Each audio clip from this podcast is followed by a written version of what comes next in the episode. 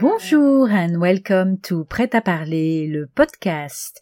We are here to bring your weekly dose of French.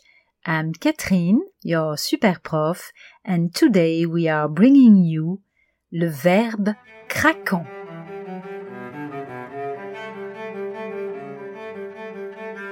Chers auditeurs, le verbe craquant que j'ai choisi pour vous ce mois-ci est un verbe que l'on emploie rarement, mais que vous allez adopter, j'en suis certaine.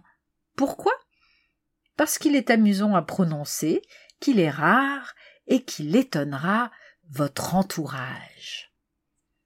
Vous connaissez peut-être les croquignoles. Au Québec ou en Louisiane, ce sont des beignets en forme de losange, de torsade ou de petites langues que l'on fait frire dans l'huile et qu'on saupoudre de sucre.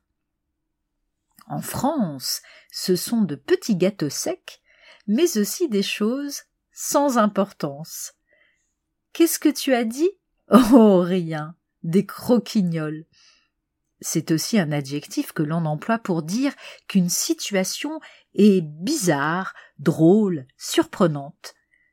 C'est vraiment croquignole ton histoire. Mais le mot qui nous intéresse aujourd'hui est le verbe croquignoler. Croquignoler, un verbe très peu connu et très craquant, non? Vous pouvez l'utiliser pour dire j'ai croquignolé aujourd'hui. Et là vous allez voir de grands yeux s'ouvrir. Tu as quoi? J'ai fait des gâteaux. Tu connais les croquignoles? Au Québec, on en offre à ses amis pour la nouvelle année. Hum, miam Et là, ce ne sont plus les yeux qui s'ouvrent, mais la bouche. Croquignoler a aussi un sens tout à fait différent beaucoup plus littéraire puisqu'il a été employé par Balzac auteur français du début du XIXe siècle, dans une de ses correspondances. Je me délasse en croquignolant un petit roman. En d'autres mots plus simples, il a voulu dire je me détends en écrivant un petit livre.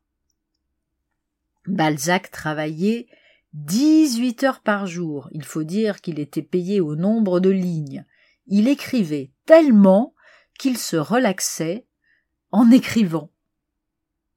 Alors, pâtissier, pâtissière ou écrivain, écrivaine, je vous souhaite de bien croquignoler, que la gourmandise et la littérature vous accompagnent toute l'année.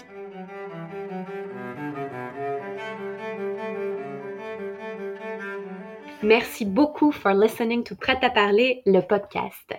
For more information about this episode and our podcast, please go to our website, pretaparler.ch slash podcast. There you'll find today's episode's notes and much more.